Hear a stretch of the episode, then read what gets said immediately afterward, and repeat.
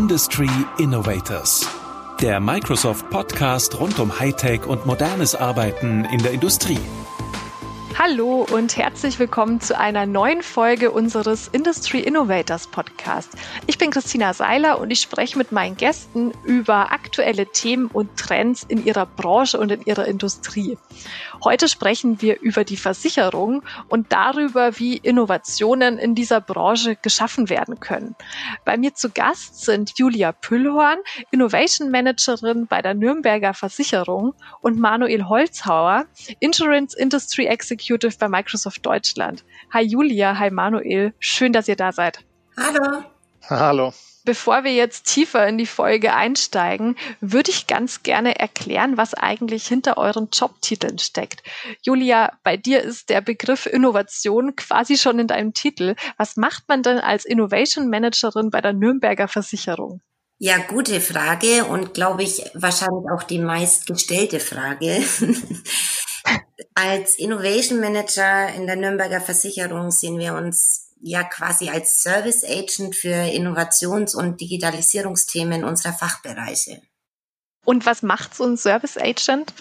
Im Wesentlichen stellen wir unsere Innovationsnetzwerke zur Verfügung, sprich jeder Mitarbeiter der Nürnberger darf die Formate beispielsweise von einem Introtech Hub Munich nutzen oder von einem Zollhof in Nürnberg wir bringen unsere Fachbereiche mit Startups in Kontakt oder wir ermöglichen unsere Mitarbeiter, dass sie sich im Ideenmanagement aktiv einbringen können. Super spannend. Das Insurtech Hub in München und der Zollhof, das sind Einrichtungen, die Unternehmen und Startups zusammenbringen. Darüber sprechen wir im weiteren Verlauf der Folge noch.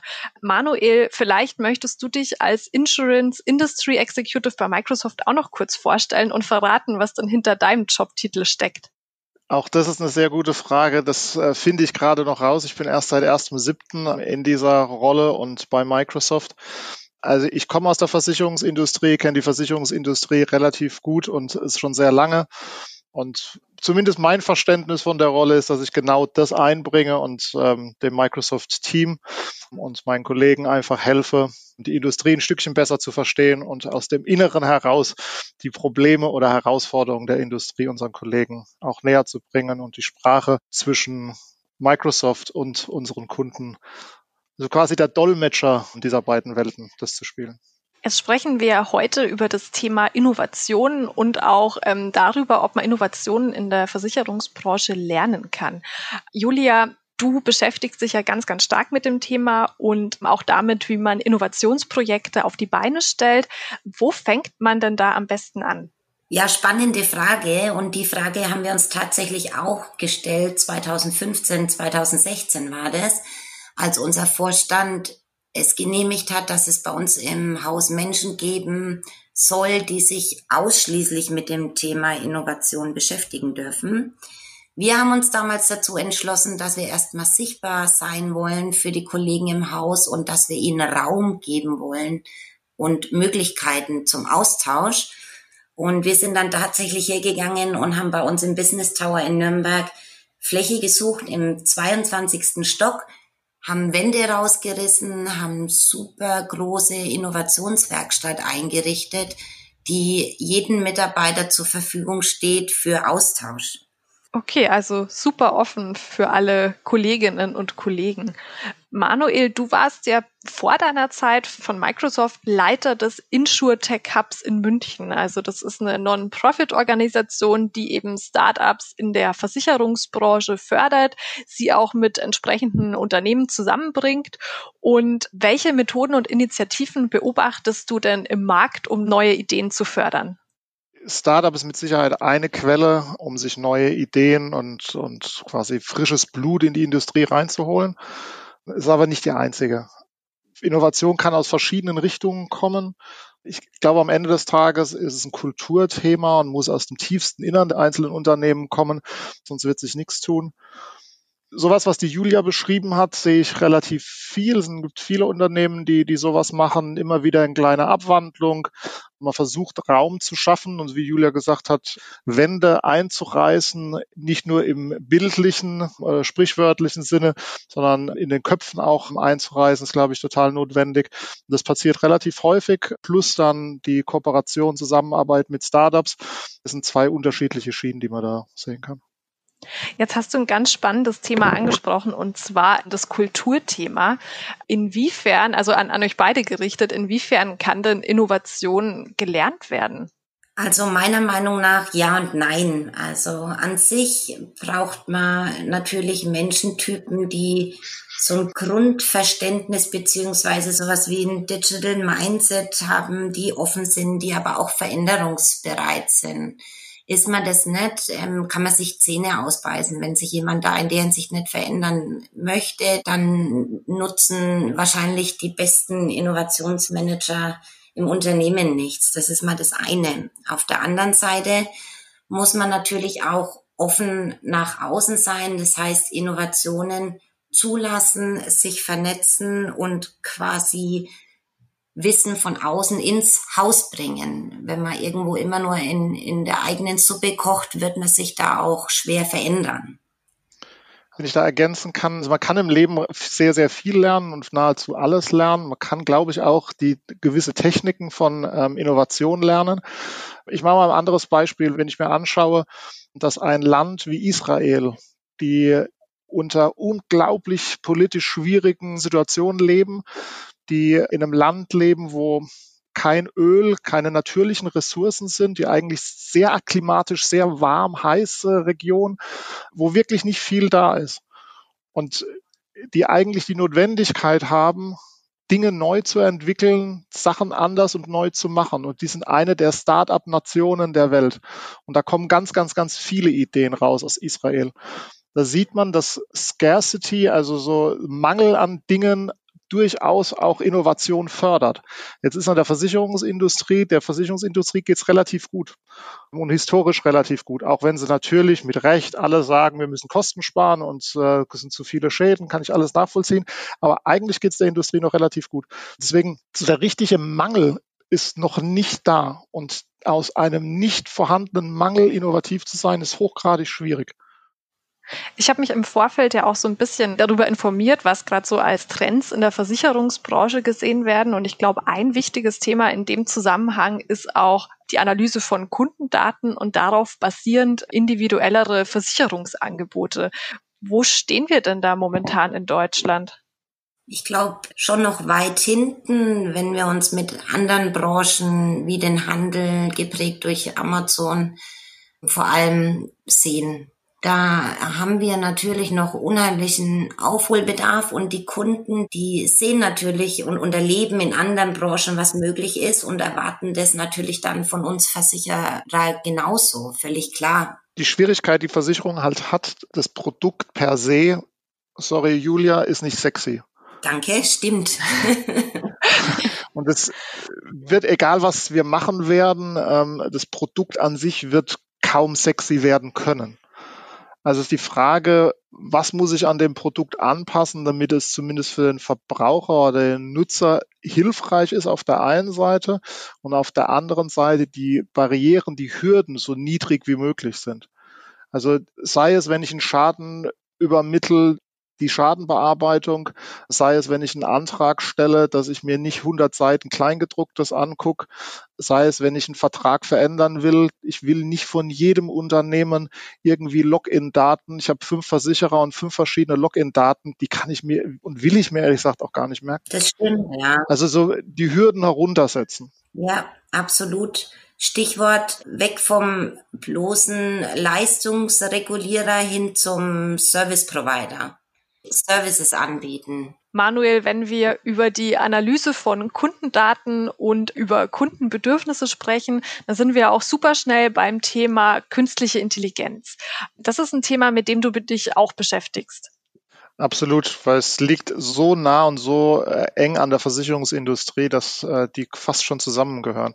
Ich mache ein Beispiel, Microsoft-Beispiel, die mit Shell gemeinsam, also Shell, die Shell-Tankstellen, gemeinsam hingegangen sind und auf allen Shell-Stationen, sowohl in den Shell-Stationen als auch in den Shops, stehen Videokameras, die permanent aufnehmen. Und das Ganze weltweit und 365 Tage im Jahr. Das heißt, da steht so unglaublich viel Information und so unglaublich viel Daten, die der Vergangenheit Shell nie ausgenutzt und ausgewertet hat. Was sind das denn zum Beispiel für Daten? Wie Menschen tanken. Es läuft ein Mensch auf die Tankstelle zu oder es tankt jemand und klaut den Treibstoff oder ähm, in dem Shop selbst ein Überfall, ähm, Verbraucher, die da einkaufen, ganz, ganz viele Informationen, die da in diesen Videoaufnahmen passieren. Und Shell hat ist einfach diese Daten nie wirklich genutzt und das Bildmaterial wurde nie ausgewertet. Und ähm, mit Microsoft zusammen ist man ins hingegangen und hat genau diese Daten ausgewertet und hat eine Analyse drüber gefahren, um Risikosituationen zu erkennen. Also ist ein Mensch, der an der Tankstelle steht, hat er gerade eine Zigarette oder zündet sich eine Zigarette an. Wenn das so ist, wird es frühzeitig erkannt und es kann eine Warnung ausgesprochen werden, äh, entweder über Lautsprecher, dass der Mensch, der diese Zigarette da anzündet, dass der informiert wird, machen Sie die Zigarette aus, verlassen Sie die Tankstelle. Also vorab Erkennen von Situationen, Diebstahl das Gleiche, vorab Erkennen von Situationen, die Risiken einschätzen und ansprechen, auf diese Situation eingehen, bevor die Situation wirklich eintritt. Wenn wir jetzt das Ganze auf die Versicherungsbranche übertragen, was könnte denn da so ein, so ein Szenario sein?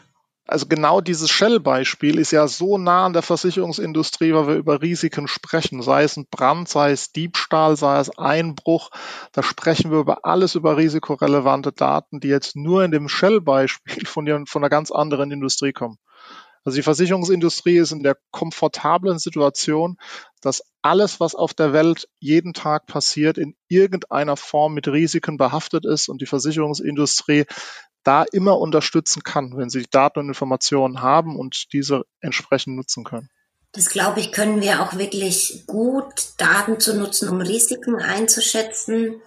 Was wir aber, glaube ich, so im Zuge der Digitalisierung ja nicht verpasst haben, aber woran wir natürlich jetzt auch ganz stark arbeiten müssen, ist, dass wir diese unfassbare Menge an Kundendaten auch wirklich direkt nutzen, um dem Kunden besseren Service zu bieten.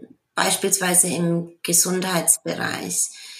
Dort gab es die Situation bislang, dass man Beiträge eingesammelt hat, hat den Kunden gegen ein bestimmtes Risiko versichert oder eben nicht und hat dann ausbezahlt, ähm, wenn das Risiko eingetreten ist.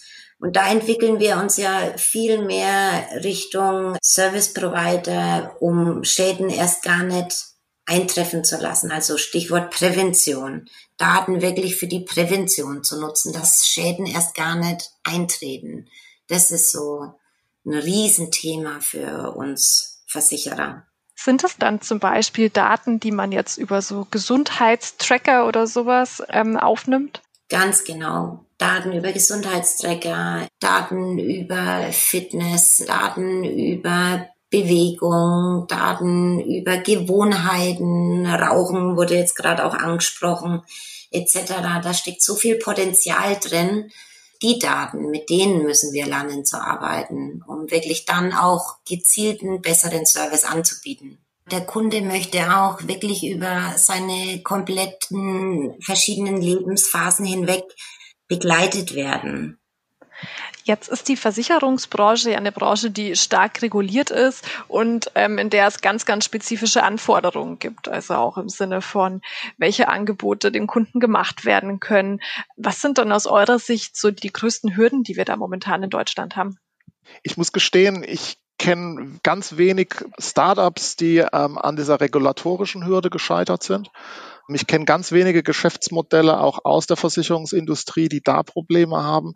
Ich habe ein bisschen das Gefühl, natürlich ist Versicherung hochreguliert und das gibt es auch sehr gute und wichtige Gründe dafür. Ich glaube, wir verstecken uns ein Stück weit ähm, hinter dieser Regulatorik. Lass uns Dinge machen, wo der Kunde was davon hat. Da wird jeder Verbraucherschützer am Ende des Tages sagen, solange der Kunde was davon hat, ist das okay. Sehe ich auch so, Manuel. Gutes Stichwort ein Stück weit ist diese Regulatorik jetzt nicht falsch verstehen, aber im übertragenen Sinne gestaltbar. Wir als Versicherer haben gelernt, mit solchen Themen umzugehen, ähm, dass wir die auch erfüllen. Ich glaube, unser Problem ist wirklich, und es ist so vielleicht auch ein typisches deutsches Problem, dass man sich traut, Dinge auch mal auszuprobieren, dass man risikobereit ist, dass man ähm, auch bewusst mal das Scheitern eingeht ist natürlich schwer als Versicherer, völlig klar. Wir müssen die Beiträge unserer Kunden verwalten und müssen ja quasi in der Lage sein, da stets in Leistungsfällen auch ausbezahlen zu können. Aber diesen Spagat da zu schaffen und, und wirklich sich da auch mehr zu trauen, das ist, glaube ich, so, ja, unser größtes Thema. Da kommen zwei Sachen zusammen, Julia. Das ist zum einen die deutsche Kultur, die sehr risikoavers ist und dann nochmal die Spitze drauf bei den Versicherern, die natürlich gewohnt sind, Risiken einzuschätzen. Da hast du quasi die, die Steigerung. Ja. Was absolut okay ist. Die Industrie hat das jahrhundertelang jetzt super gemacht. Und dann sind wir eigentlich auch schon wieder beim Thema, dass Innovation vorrangig ein Kulturthema ist und eigentlich aus der Unternehmenskultur heraus gefördert werden muss. Gibt es da Initiativen, die ihr irgendwie, also einfach mal Beispiele, was man da so ganz konkret machen kann? Wir haben über unsere Netzwerke sehr schnell Mitarbeiter bewusst in neue Formate gebracht. Die durften ähm, mal zu einem Hackathon dort mit Studenten oder mit Menschen von anderen Branchen zusammenarbeiten mal das spüren, wie es sich wirklich anfühlt, wenn man Versicherung mal ganz anders denkt. Solche Möglichkeiten den Mitarbeitern einfach zu bieten, bringt natürlich unwahrscheinlich viel. Kultur ist meines Erachtens ein Thema, was von oben nach unten, gerade in hierarchisch geführten Unternehmen, von oben nach unten, aber dann auch von unten nach oben gelebt werden muss. Man muss oben als Beispiel vorangehen, als gutes Beispiel vorangehen. Ich vergleiche das immer mit dem Eisbergmodell. Ähm, das, was wir als Kultur sehen, die kulturelle Veränderung, ist quasi die Spitze des Eisbergs, die über der Wasseroberfläche aktuell zu sehen ist. Ähm, Kultur, richtige Kultur ist dann viel, viel weiter unten. Also, dass wir uns ähm, auf Vorstandsebene duzen, dass man Innovationsbüros oder Innovation Garage oder so Dinge aufgemacht hat als Industrie, das ist die Spitze des Eisbergs richtige Kultur ist dann drunter Verantwortung abgeben, kleine agile Teams, die selbstständig entscheiden können, wie kleine Unternehmer und sowohl ob es ein Erfolg ist als auch ein Misserfolg. Da fängt die Kultur wirklich an und die Veränderung, ich wahnsinnig komplex, unglaublich lange Prozesse, eine Kultur von einem großen Unternehmen zu verändern, ist, glaube ich, eines der schwierigsten Dinge, die man machen kann. In der Tat, also Kultur muss man wirklich leben und erleben, aber ohne Commitment vom Management passiert da wenig. Also da braucht man wirklich im, im Unternehmen deutliche Zeichen, dass sich da auch was verändern soll. Gibt so einen ganz bekannten Spruch, der heißt Culture eats strategy for breakfast. Und ich bin jetzt kein ganz großer Freund von diesen sehr banalen Sprüchen, aber da ist wahnsinnig viel dahinter. Culture eats strategy for breakfast. Genau, also Culture Eats Strategy for Breakfast ist, glaube ich, im Zusammenhang mit dem Thema ein super guter Abschluss oder eine super schöne Schlussfolgerung. Julia, ihr seid ja bei der Nürnberger Versicherung auch Founding Partner beim Zollhof in Nürnberg und beim InsurTech Hub in München. Das sind beides Anlaufstellen, die Startups und Unternehmen zusammenbringen. Wie werden denn da ganz konkret neue Ideen unterstützt? Also ich glaube, wir unterstützen uns dort, also wir, die Versicherung und die Startups, unterstützen uns ein Stück weit gegenseitig. Startups helfen uns, an neue Ideen zu kommen, Serviceangebote zu erweitern, mehr auch nutzerzentriert wirklich vom Kunden aus Angebote zu entwickeln. Auf der anderen Seite können wir natürlich Startups genauso unterstützen als Sparing-Partner in Mentoring-Funktionen, dass man gegenseitig sich austauscht, dass wir mit unserer langjährigen Erfahrung, was so Regulatorik und so weiter betrifft, da auch Startups in ihrem Wachsen unterstützen. Das heißt, der Ideenaustausch funktioniert dann wahrscheinlich auch andersrum, also in beide Richtungen. Ja, immer, denke ich, auf jeden Fall. Gerade wenn man jetzt mal sich so einen Prozess anschaut, wie es überhaupt zu einer Kooperation mit Startups kommt, alleine bis man wirklich den passenden Use Case für sich entwickelt, wo man sagt, genau da soll uns das Startup unterstützen, um besseren Service für Kunden zu bieten allein dieser Prozess bringt beiden Parteien unheimlich viel neues Wissen. Das ist ganz interessant. Die Versicherer haben etwas, was die Startups nicht haben. Die Startups haben was, was die Versicherer nicht haben. Und daher macht eine Zusammenarbeit wahnsinnig viel Sinn. Versicherer haben Zugang zu Kunden. Und das ist die größte Herausforderung für Startups. Als kleines Startup hast du genau das nicht. Auf der anderen Seite haben Startups was, was die Versicherer nicht haben. Das ist nämlich schnelle Entscheidungen treffen zu können, einfach Dinge mal auszuprobieren.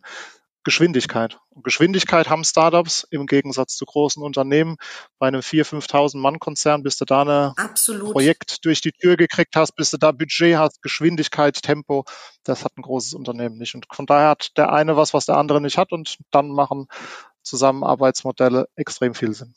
Also Versicherungsunternehmen und Startups können sich äh, gegenseitig befruchten. Habt ihr da auch ein ein ganz konkretes Beispiel für ein Projekt, das sonst nicht zustande gekommen wäre? Ja, Gott sei Dank einige mittlerweile, die man wirklich nennen kann.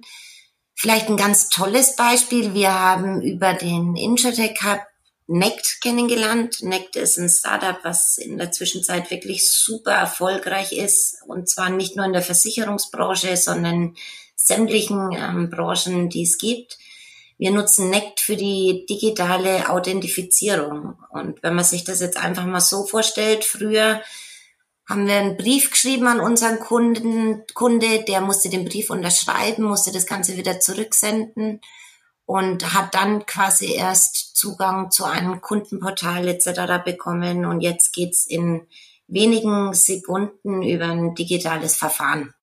Also Nect kenne ich auch, ist ein äh, super Startup. Die machen einen ganz, ganz tollen Job und ist ein schönes Beispiel, wie Digitalisierung in der Versicherungsindustrie helfen kann oder auch in anderen Industrien. Die Jungs sind leider noch nicht in der Cloud. Das heißt, ich glaube, dass um wirklich skalieren zu können, brauchen sie den Schritt oder sollten sie den Schritt noch gehen. Ich habe noch ein paar andere Startups, die wir jetzt auch ähm, als Microsoft-Partner zum Beispiel haben. Shift Technology ist ein schönes Beispiel, die aus Frankreich kommen und Fraud Detection, also Betrugserkennung in der Versicherungsindustrie, und zwar ausschließlich für die Versicherungsindustrie als Leistung anbieten und dazu Claims Automation, was meines Erachtens super zusammenpasst und zwei wesentliche Kernprozesse und Elemente von Versicherungen abdeckt. Jetzt brauchen ja große Unternehmen wirklich viel, viel länger, um innovative Projekte und neue Ideen auf die Straße zu bringen. Warum tun sich denn Versicherungsunternehmen damit so schwer? Ähm, eine der großen Herausforderungen der Versicherungsindustrie ist mit Sicherheit die IT-Landschaft, die bestehende. Und die hat sich über Jahre, Jahrzehnte hin entwickelt. Sehr viel on-premise, also die Rechner stehen unten im Keller und zum, zum Teil noch auf einer Computersprache programmiert, wo du kaum noch ähm, jemanden findest, der da irgendwie den Code anpassen kann. Da müssen sich die Unternehmen verändern und um auch Geschwindigkeit ähm, hinzukriegen, der Druck von außen schneller zu werden, ist definitiv da. Also die IT-Landschaft ist eine der Herausforderungen. Kann ich auch nur unterstreichen, was bei uns für Zeit und Ressourcen in genau dieses Thema gesteckt wird, ist wirklich irre. Aber da kommen wir nicht drum herum und da sind wir auch wirklich definitiv auf einem guten Weg. Wir haben nichtsdestotrotz parallel vor zwei, drei Jahren mittlerweile unser Codecamp N gegründet. Ein Unternehmen, was digitale Services baut, was natürlich komplett auf der grünen Wiese unter ganz anderen Voraussetzungen dann auch arbeiten kann. Wenn du dir vorstellst, du entwickelst einen neuen Versicherungstarif in einem Versicherungsunternehmen und die Entwicklung des neuen Versicherungstarifs dauert ein halbes bis zu einem Jahr, bis das in allen IT-Systemen und komplett abgewickelt und abgedeckt ist, dauert das Ganze ein halbes Jahr bis zu einem Jahr. Da ist so viel Geld und so viel Ressourcen reingesteckt worden. Wenn man dann diesen neuen Versicherungstarif an den Markt bringt und nach drei Monaten feststellt, dass die Nachfrage ist nicht, wie man sie sich erwartet hat. Es interessiert eigentlich keinen Menschen. Die Verkaufszahlen sind viel zu niedrig.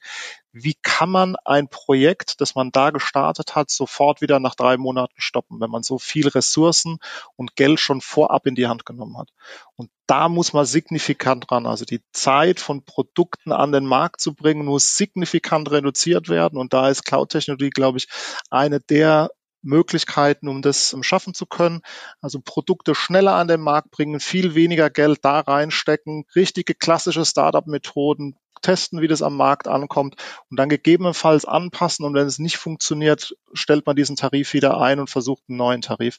Aber nicht Millionen in die Hand nehmen und dann gutem Geld nochmal Schlechtes hinterher schmeißen. Aber ist das dann was, was man schon mit einem Testing oder in einer Testphase früher oder schon vor der Einführung irgendwie evaluieren kann? Ja, gibt es natürlich Marktforschungsinstitute, die da unterstützen und Dinge auch versuchen, aber am Ende des Tages siehst du nur, wenn es wirklich angeboten ist, wie da die Nachfrage ist.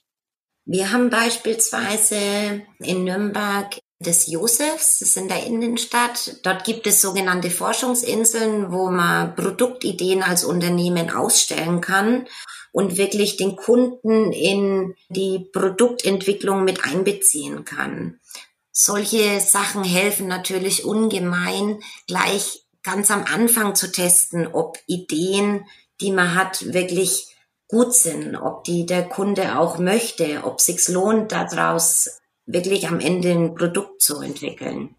Ist das eine Zusammenarbeit, die sich hauptsächlich aufs Mentoring und gegenseitiges Unterstützen bezieht? Oder sind es dann auch ähm, Arten der Zusammenarbeit, die sich auf Einkommensquellen oder, oder Geschäftsmodelle beziehen? Unbedingt letzteres. Unbedingt letzteres. Durch reines Mentoring wird keiner satt. Wir müssen alle Geld verdienen, ob es ein großes Unternehmen ist oder ein Startup. Von daher ist Mentoring der erste Schritt, ähm, aber am Ende des Tages geht es für beide Seiten darum, Geld zu verdienen und beide Seiten müssen rausfinden, wo ihr Mehrwert in einer Zusammenarbeit ist. Und der ist immer monetär, muss monetär getrieben sein. Kann ich nur unterstützen. Okay. In unserem Podcast haben wir auch immer eine Junior-Redakteurin, die für euch noch eine weitere Frage vorbereitet hat und an die würde ich jetzt gern übergeben. Danke, Christina. Angenommen, ich plane in zwei oder drei Jahren ein Start-up im Versicherungsbereich zu gründen. Was wird sich bis dahin für mich verändert haben? Und wie wird die Versicherungsbranche der Zukunft aussehen? Manuel? Ich soll die Frage beantworten. Sehr gute Frage. Okay, die Versicherungsbranche der Zukunft, wie wird die aussehen? Viel digitaler, komplett papierlos, sehr schnell, sehr vorausschauend, das Thema Risiko weiterhin im Zentrum und ich habe es permanent verfügbar. Ich glaube, das sind so für mich die Punkte. Was für mich jetzt da noch fehlt oder vielleicht ergänzend, was es super gut unterstreicht, ganz nah am Kunden. Wir verstehen unseren Kunden. Wir arbeiten kundenzentriert. Wir bieten exzellenten Service digitale Produkte und unterstützen den Kunden in seinen kompletten Lebensphasen. Ja, ich glaube, wenn man so in die Glaskugel blickt, dann kann man sich ja auf die Versicherungsbranche der Zukunft eigentlich nur freuen, vor allen Dingen als Versicherter oder Versicherte. Jetzt ist es langsam wieder an der Zeit für einen kleinen Location-Wechsel. Ich gehe mit meinen Podcast-Gästen immer ganz gern in die virtuelle Bar oder ins virtuelle Café. Und die Entscheidung würde ich jetzt euch überlassen. Wollt ihr lieber in die Bar oder lieber ins Café mit mir? Also ich persönlich würde lieber in die Bar gehen, weil ich da zur Not einfach auch einen Kaffee trinken kann. Mir gefällt dort auch die lockere Umgebung und man kommt, glaube ich, auch in einer Bar mal ganz anders ins Gespräch. Julia, ich bin bei dir mit der Bar dabei. Perfekt. Wir verraten jetzt auch einfach niemanden von den Zuhörerinnen und den Zuhörern die Uhrzeit der Aufnahme und machen jetzt einen kleinen Abstecher in unsere virtuelle Bar. Also ich glaube, ich wäre dann wieder soweit für ja einen Espresso. Was, was bestellt ihr euch? Ich bestelle mir definitiv einen Mojito. Und ich bestelle mir ein virtuelles Helles. Perfekt, okay, super. Ja, ich muss gestehen, jetzt, ne, wir hatten ja super spannendes Gespräch. Mir persönlich geht's immer so, dass ich mich aktuell echt noch ungern mit meinen persönlichen Versicherungsthemen beschäftige, obwohl ich natürlich weiß, dass das Ganze notwendig ist und dass es auch ein super großes Privileg ist, sich ordentlich versichern zu können. Wenn ich jetzt nur als Beispiel an meine Krankenversicherung denke, dann lege ich großen Wert darauf, dass alles möglichst unkompliziert äh, digital äh, abläuft und dass ich online alle Informationen finde, die ich brauche. Gibt es auch Sachen, auf die ihr als Versicherte großen Wert legt? Vielleicht jetzt auch berufsbedingt? Für mich ist es ganz klar ein einfacher, schneller Zugangsweg und eine komplette Transparenz. Kann ich nur zustimmen. Alles muss verfügbar sein. Anderes Beispiel, ich hatte versucht, eine Bahncard zu stornieren. Die Bahncard 25, die wollte ich, ähm, da fährt eh nicht mehr Bahn und ich wollte die jetzt einfach kündigen. Und es gab auf der Webseite einen Link, wo man kündigen kann, aber der führte ins Nirgendwo. Und auf sowas habe ich ehrlich gesagt keine Lust. Das macht keinen Spaß. Wenn du online bist, schon lange durchgesucht hast, wo du hin willst und klickst dann endlich drauf und dann führt das Ding ins Nirgendwo, das führt zu Ärger und sowas will ich nicht sehen. Ja, ich glaube, das sind Sachen, die wir alle schon mal erlebt haben und die wir super gut nachvollziehen können. Julia Manuel, schön, dass ihr dabei wart. Das war ein super spannendes Gespräch heute mit euch über die Zukunft der Versicherungsbranche. Ja, absolut. Hat wirklich richtig, richtig Spaß gemacht und beim nächsten Mal bitte dann wieder persönlich in München vor Ort. Der echte Mojito ist mir dann auch lieber. Ja, auch nochmal danke von meiner Seite. Ähm, Julia und Christina hat Spaß gemacht. Freue mich auf die nächsten persönlichen Treffen und keine virtuellen mehr. Mit hoffentlich einem echten Espresso. Das war ein spannender Blick in die Zukunft der Versicherungsbranche mit Julia Püllhorn von der Nürnberger Versicherung und Manuel Holzhauer von Microsoft. Danke Manuel und Julia, dass ihr mit dabei wart. Und damit bis zum nächsten Mal und ciao aus München. Industry Innovators. Jetzt abonnieren Überall da, wo es Podcasts gibt.